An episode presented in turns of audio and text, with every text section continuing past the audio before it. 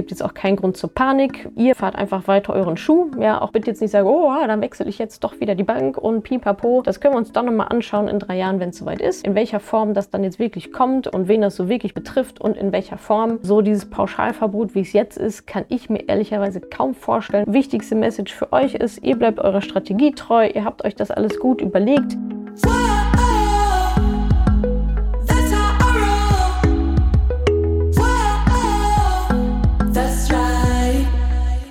Salut ihr Money Pennies und herzlich willkommen zum Finanzupdate aus dem Juli. Jeden Monat erzähle ich euch, was so passiert ist in der Finanzbubble, in der feministischen Bubble, bisschen Politik, bisschen Wirtschaft, alles durcheinander, sodass ihr auf dem neuesten Stand seid. Worum geht es heute?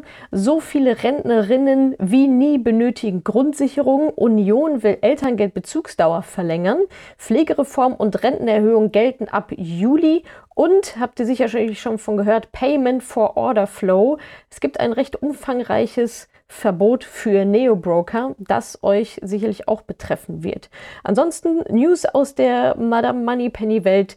Der nächste Mentoring Day, das ist das Event für die dann aktuellen Mentoring-Teilnehmerinnen, findet statt am 16.09. Das ist ein Samstag. Also alle, die jetzt gerade im Mentoring sind oder bis dahin dann noch sein werden, schreibt euch diesen Tag schon mal in den Kalender mit ganz dick bunt. Denn da werdet ihr wieder ja, bei uns im Office sein und wir werden werden verschiedene Input für euch haben und Ingo wird höchstwahrscheinlich da sein und ich werde da sein und das gesamte Team und ihr lernt euch untereinander kennen und ihr lernt das Team kennen und das Office.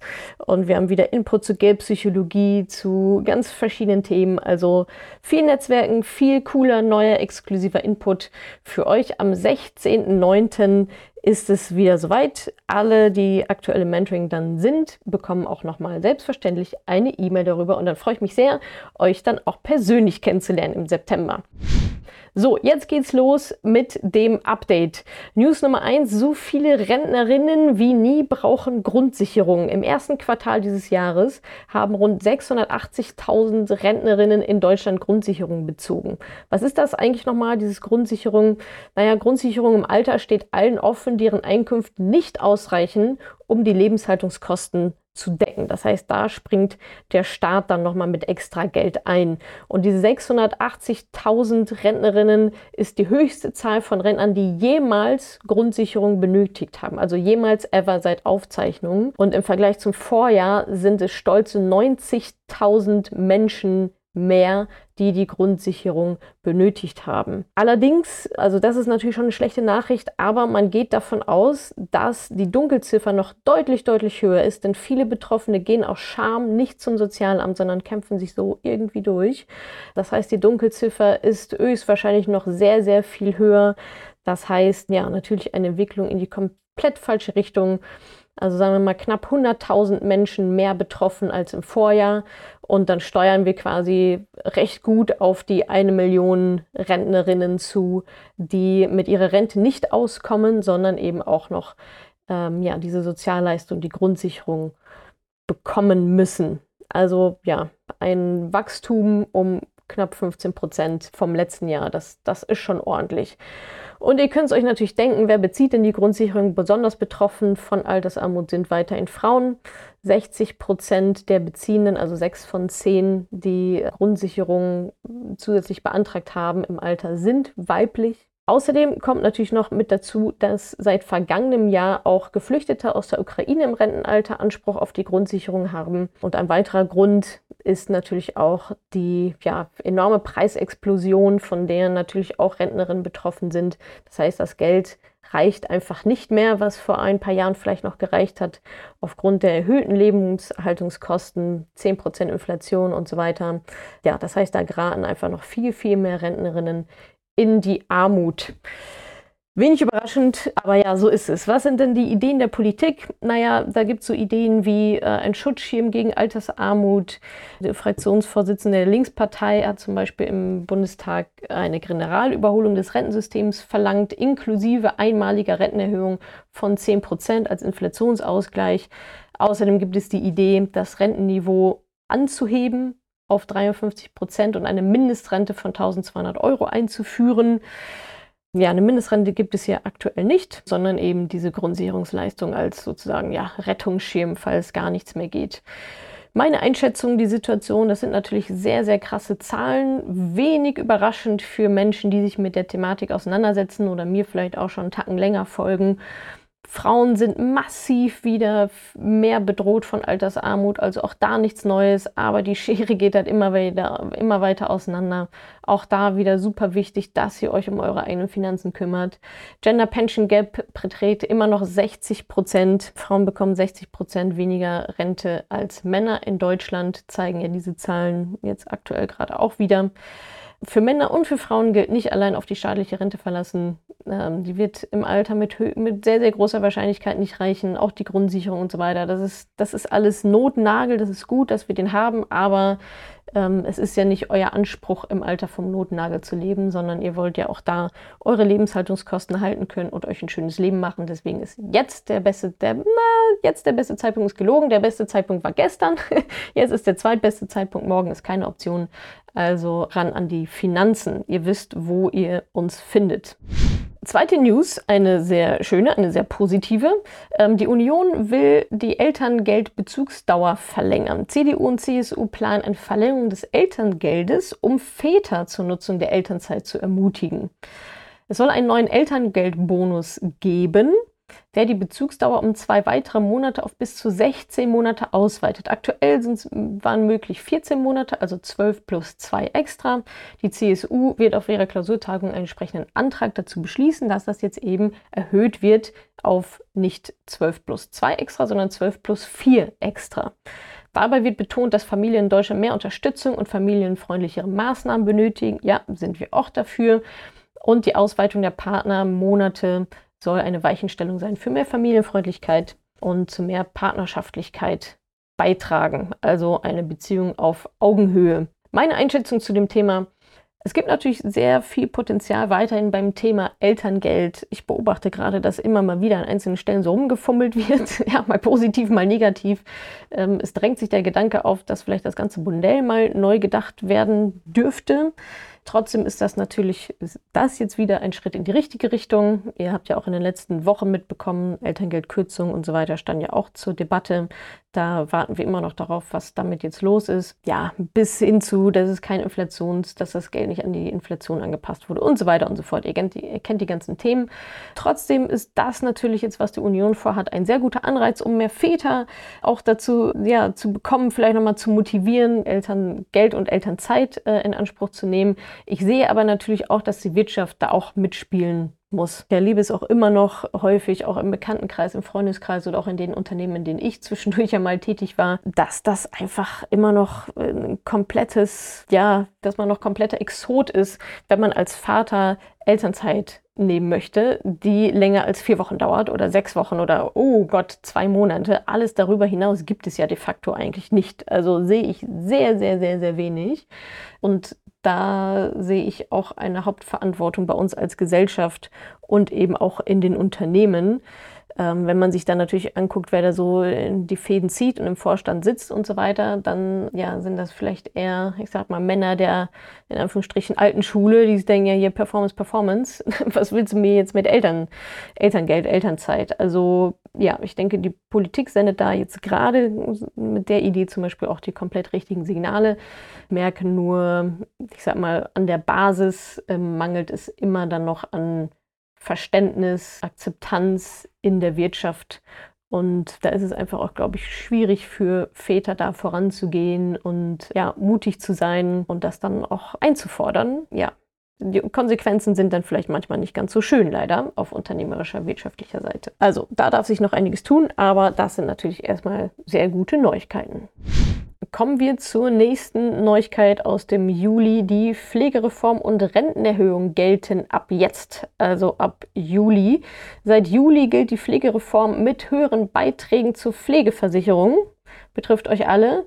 Und äh, ja, die Reform soll Mehreinnahmen von ca. 6,6 Milliarden Euro pro Jahr einbringen. Was sind jetzt die konkreten Änderungen? Der Pflegebeitrag steigt von 3,05 Prozent auf 3,4 Prozent des Bruttoeinkommens. Kinderlose zahlen 4 Prozent. Eltern mit mehreren Kindern werden entlastet. Je nach Kinderzahl sinken die Beiträge. Ab dem zweiten bis zum fünften Kind unter 25 Jahre sollen pro Kind 0,25 Beitragssatzpunkte weniger gezahlt werden. Also das ist eine Änderung, dass Familien mit Kindern oder speziell auch mehreren Kindern entlastet werden. Um die häusliche Pflege zu stärken, steigt Pflegegeld zum Jahreswechsel um 5%. Das war also der eine Teil der Pflegereform, das heißt, die Beiträge steigen. Erstmal nicht so toll für unser Portemonnaie. Auf der anderen Seite wird das Geld aber auch wieder reinvestiert, um Pflegebedürftige finanziell zu entlasten und um die häusliche Pflege zu stärken. Das heißt, die Pflege, die zu Hause passiert, zum Beispiel durch Angehörige, steigt das Pflegegeld mit dem Jahreswechsel auf 2024 um 5%. Und auch die ambulanten Sachleistungen werden um 5% angehoben. Und ab 2024 wird die Unterstützung für pflegende Angehörige auch ausgeweitet. Das ist also quasi die Pflege, Pflegereform. Pflegebeitrag steigt, aber gleichzeitig steigt auch das Pflegegeld um 5% in vielen Kategorien.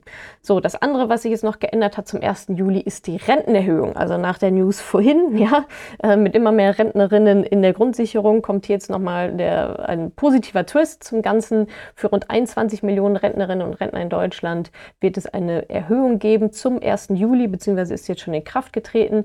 Das zweite Jahr in Folge eine deutliche Erhöhung, das freut uns natürlich. Der Anstieg im Westen ähm, beträgt 4,39 Prozent und im Osten 5,86 Prozent. Auch da könnte man jetzt wieder die Schere aufmachen, ja, 10% Inflation und so weiter.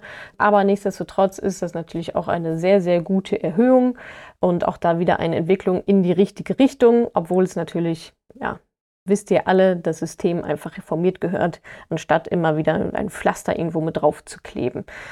Meine Einschätzung zu der ganzen Geschichte, erstmal, äh, ja, natürlich blöd, dass jetzt auch noch die Pflegebeiträge steigen. Ja, alle anderen äh, Kosten sind ja auch schon gestiegen. Auf der anderen Seite sind die Beträge jetzt auch wirklich sehr, sehr, sehr, sehr gering. Das sind ja bei den meisten nur ein paar Euro im Monat, von daher auch hoffentlich einigermaßen zu verschmerzen. Und natürlich finde ich auch super, dass die Beiträge nach Anzahl der Kinder sinken, also dass da Familien deutlich entlastet werden. Positive Entwicklung ist natürlich auch, dass das Pflegegeld für die häusliche Pflege angehoben wird und dass da auch noch ein bisschen weiter was kommen wird im nächsten Jahr.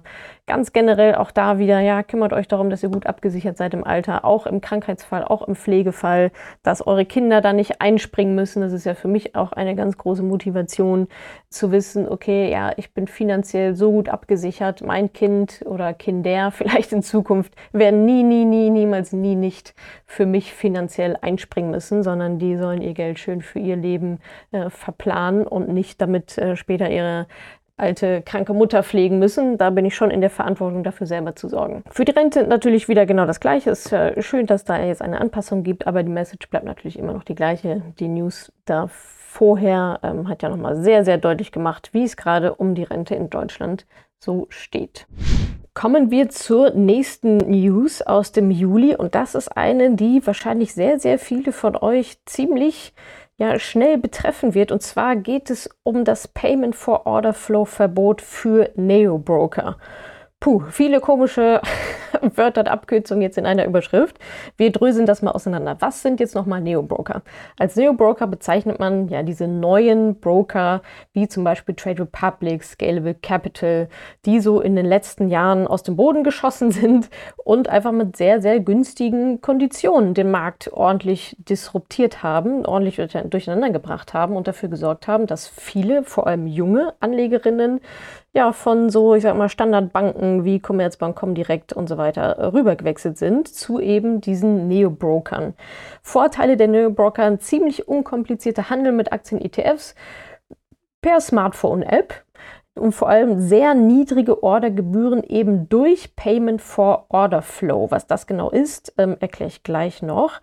Nur kurz, es ist eben das Geschäftsmodell dieser Neo-Broker, was eben erlaubt, das Traden zu sehr, sehr günstigen Konditionen anbieten zu können. Also wenn ihr euch mal die Preisstruktur von so den Trade Republic, Scalables und so weiter anschaut, das ist einfach extrem, extrem günstig im kompletten Handel. Und ihr könnt da ja auch schon mit Kleinstbeträgen mittlerweile handeln. Also ich glaube, ETF-Sparpläne und so weiter gehen da schon ab 1 Euro Investment und nicht mehr mindestens 25 Euro oder 50 Euro wie bei ja, jetzt anderen größeren Banken. Also viele Vorteile, die die Neo-Broker bieten und vor allem ja, dieses kostengünstige Modell ist natürlich sehr, sehr relevant, weil wir wollen natürlich so wenig Gebühren wie möglich bezahlen, weil die unsere Rendite langfristig sehr, sehr deutlich schmälern. Also, das ist ein Neo-Broker und was ist jetzt dieses Payment for Order Flow und wo ist eigentlich das Problem und welches Verbot wird da gerade diskutiert? Payment for Order Flow. Das ist also das Geschäftsmodell ja, zur Einnahmengenerierung von diesen Neo-Brokern. Also, und das beinhaltet folgendes dass die Kundenaufträge, also ihr ähm, wollt eine Order auslösen, wollt also etwas kaufen, eine Aktie, ein ETF, was auch immer, werden nicht direkt an die Börsen weitergeleitet, wie es bei, ich sage jetzt mal, normalen Banken der Fall ist, sondern an sogenannte Market Maker oder halt Handelsplätze, die bereit sind, für diese Aufträge zu bezahlen. Das heißt, da gibt es sozusagen noch einen Zwischenhändler. Und wenn ein Neo-Broker oder ein Online-Broker einen Kundenauftrag, also eure Order, an einen Market Maker weiterleitet, erhält er im Gegenzug eine Zahlung für diesen Auftrag, eben der, das Payment for Order Flow. Das ist es eigentlich. Das heißt, da ist jemand noch dazwischen geschaltet äh, und dem ist dieser Auftrag jetzt Geld wert. Und der leitet diesen Auftrag dann weiter. So, die Funktion des Neo-Brokers in diesem ganzen Spiel ist eben, dass der Neo-Broker diesen Kundenauftrag weiterleitet an den Market Maker und bekommt als Gegenleistung eine Zahlung, also diesen Payment for Order Flow. Und das ermöglicht es eben diesen Brokern zu sehr, sehr günstigen Konditionen, Trades, Orders, für ihre Kunden anzubieten. Jetzt gibt es eine Vari Variabilität in den Zahlungen. Die Höhe der Zahlung, also des Payment for Order Flows, variiert je nach Broker und auch je nach Handelsvolumen. Und Broker können eben unterschiedliche Vereinbarungen mit den Market Makern treffen, was auf, Auswirkungen auf die erhaltene Zahlung hat. Also da werden halt wie überall anders auch ja, Geschäfte gemacht, Konditionen vereinbart. Und wenn jetzt Trade Republic eine günstigere Kondition hat als Scalable, dann können die günstiger euch, äh, euch günstigere Konditionen anbieten. Ja, wie in, in jedem normalen Markt auch. So, was ist daran jetzt eigentlich das Problem? Ja, also es ist ein neues Geschäftsmodell, ist ziemlich innovativ, wie ich finde. Alle Seiten profitieren, eigentlich sind alle happy. Ja, wir freuen uns, dass wir super günstig äh, traden können. Und wer sieht darin jetzt ein Problem? Das Problem ist, dass es Bedenken gibt hinsichtlich der Transparenz und potenzielle Interessenskonflikte zwischen Brokern und Market Makern. Gut, und die Befürchtung ist eben, dass die Kundenorders von den Neo-Brokern, also wenn ihr jetzt ja bei Trade Republic eine Order ähm, auslöst, nicht an die Handelsplätze weitergeleitet werden, die die besten Kurse bieten, ja, das sind ja auch nochmal unterschiedliche Kurse bei unterschiedlichen Börsen und Handelsplätzen, sondern an diejenigen mit der höchsten Rückvergütung. So, da kann ein Interessenskonflikt bestehen. Ihr wollt den besten Deal für euer Geld und der Neo-Broker will aber auch den besten Deal für sein Geld und deswegen kann es halt sein, dass eure Order nicht an dem Handelsplatz ähm, landet, wo ihr den besten Kurs bekommt, sondern wo der Broker den besten Kurs bekommt, nämlich die beste Rückvergütung, nämlich den höchsten Payment for Order Flow. Das ist jetzt erstmal so das Konstrukt und das Problem an der ganzen Geschichte, was da gesehen wird und von wem wird es überhaupt gesehen? Von der EU. Das heißt, was jetzt gerade in Planung ist, die EU plant also ein Verbot des gesamten Geschäftsmodells, also dieser Rückvergütung, dieses Payment for Order Flow, ab Ende Juni 2026. Also zwei Jahre, drei, ja, drei Jahre hätten wir noch. Was würde das für uns alle bedeuten? Natürlich, ja, höchstwahrscheinlich steigende Kosten für viele Anlegerinnen. Den Neobrokern geht vielleicht auch so ein bisschen ihr USP verloren, also das große Unterscheidungsmerkmal gegenüber anderen Banken und zwar eine sehr, sehr ja, geringe Kostenstruktur. Und natürlich trifft das Verbot dann auch vor allem uns Kleinanlegerinnen vor allem mit, klar, Beträge von 20 bis 50 Euro, da haut natürlich, ähm, hauen natürlich die Gebühren nochmal viel, viel stärker rein. Also wenn ich jetzt von 20 Euro 5 Euro Gebühren zahlen muss oder wenn ich von 5000 Euro, Gebühr, von 5000 Euro Anlagesumme 5 Euro Gebühren zahlen muss, das haut natürlich ordentlich rein. Das heißt, gerade solche Beträge werden natürlich betroffen, aber ganz generell ist natürlich blöd für alle, egal welche Beträge ihr da investieren wollt. Mehr Gebühren sind immer schlecht. Punkt. So. Meine kurze Einordnung dazu, also ja, es trifft dann natürlich diejenigen, die eigentlich wieder alles richtig machen, und zwar die Anlegerinnen, die sich genau überlegen, ja, was sind da die Vorteile, was sind die Nachteile von verschiedenen Banken, verschiedenen Brokern, sich dann dafür entscheiden, äh, für eine ja, moderne Variante eines Brokers mit auch noch kostengünstigen Strukturen, einem innovativen Geschäftsmodell, ja, betrifft am Ende uns. Ich ehrlicherweise finde es eine sehr, sehr starke Regulierung ähm, wo es meiner Meinung nach keine Regulierung braucht. Ja, es läuft ja eigentlich alles, also ist doch eigentlich alles cool. Ähm, ich persönlich sehe das Problem jetzt irgendwie nicht so richtig. Das ist halt ein, ja, am Ende des Tages geht es da halt um Provision und um Deals und so weiter. Ja, wie in ganz vielen verschiedenen Bereichen auch. So. Äh, von daher sehe ich da jetzt, also ich fühle mich da jetzt nicht betrogen oder großartig betroffen von irgendwelchen Dingen. Es ist ja auch so, wenn da jetzt die Neo-Broker irgendwie so einen Schmuh machen würden, dann fällt das irgendwann auf und dann regelt sich der Markt wieder von alleine, weil dann gehen die Leute zu einem anderen Wettbewerber, dann gehen sie vielleicht wieder zu den alten Banken oder was auch immer ich bin ja eher Freundin davon, den Markt halt machen zu lassen, als da jetzt mit so einer Pauschalkeule aufgrund von Befürchtungen, dass XY passieren könnte, äh, bin ich immer sehr, sehr vorsichtig, wenn da so Instrumente eingreifen und die EU jetzt sagt, so, wir machen jetzt Kahlschlag, wir verbieten einfach dieses komplette Geschäftsmodell. Kann man sich natürlich auch mal fragen, welche Lobby da jetzt so dahinter steckt, ja, wem da gerade die Fälle sowas von davon schwimmen. Das finde ich immer ein ja recht prekäres Zeichen, wenn sich die Politik da in solche Sachen einmischt, von, der eigentlich, von denen eigentlich alle profitieren, außer diejenigen, die äh, so langsam mal raffen, dass ihre Stühle ganz schön wackeln und da ganz schön dran gesägt werden, aber es nicht hinbekommen, selber mit Innovation um die Ecke zu kommen und den Anlegerinnen einfach ein geiles Angebot zu machen. Ja, finde ich sehr, sehr schwierig. Es geht auf Kosten von Innovation, es geht auf Kosten von Weiterentwicklung, es geht auf Kosten der Kleinanlegerinnen, anstatt ja, dass sich die großen Banken vielleicht mal überlegen sollten, äh, was sie da eigentlich anbieten und halt mitziehen und ein vernünftiges Angebot uns Konsumenten, uns ja, Anlegerinnen zu unterbreiten. Also ich äh, sehe das sehr, sehr, sehr skeptisch. Jetzt kann man natürlich sagen, okay, das Verbot soll erst bis Ende Juni 2026 in Kraft treten. Bis dahin ist noch viel Wasser wieder den Rhein runtergeflossen. Schauen wir mal, was in den nächsten Jahren so passiert. Ob das wirklich kommt, sehen wir dann gibt jetzt auch keinen Grund zur Panik. Für ihr macht einfach, fahrt einfach weiter euren Schuh. Ja, auch bitte jetzt nicht sagen, oh, dann wechsle ich jetzt doch wieder die Bank und pipapo. Das können wir uns dann nochmal anschauen in drei Jahren, wenn es soweit ist. In welcher Form das dann jetzt wirklich kommt oder gekommen ist und wen das so wirklich betrifft und in welcher Form.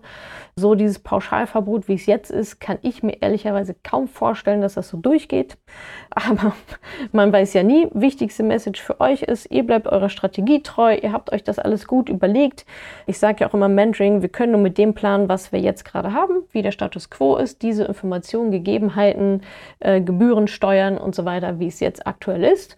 Und wir bleiben flexibel weiter im Prozess und schauen uns das in den nächsten Jahren an, was sich da noch so tut. Ich halte euch natürlich auf dem Laufenden, aber das ist jetzt keine Entscheidungsgrundlage, kein Aspekt, irgendeine Entscheidung neu zu treffen oder eine Entscheidung anders zu treffen.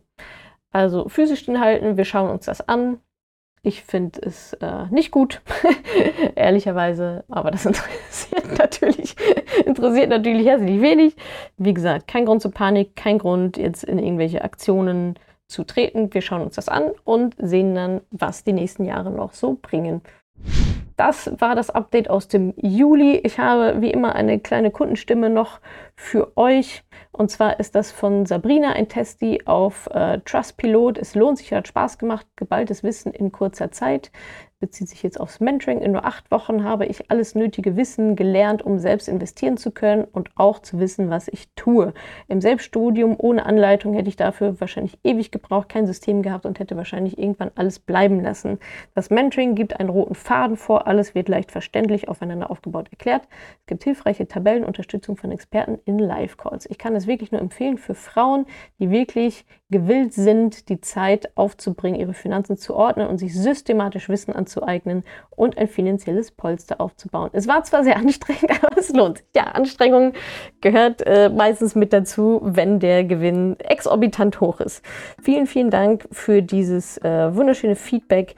In der nächsten Woche gibt es mal wieder einen Money Call, der ansteht. Außerdem ähm, noch eine Folge, die sich viele von euch gewünscht haben, und zwar zum Thema Ausgleichszahlung in der Partnerschaft. Da sind wir gerade dran. Und ansonsten verlinke ich euch alle Quellen und noch ein spannendes Instagram-Posting hier in den Show Notes. Vielen Dank, bis zum nächsten Mal.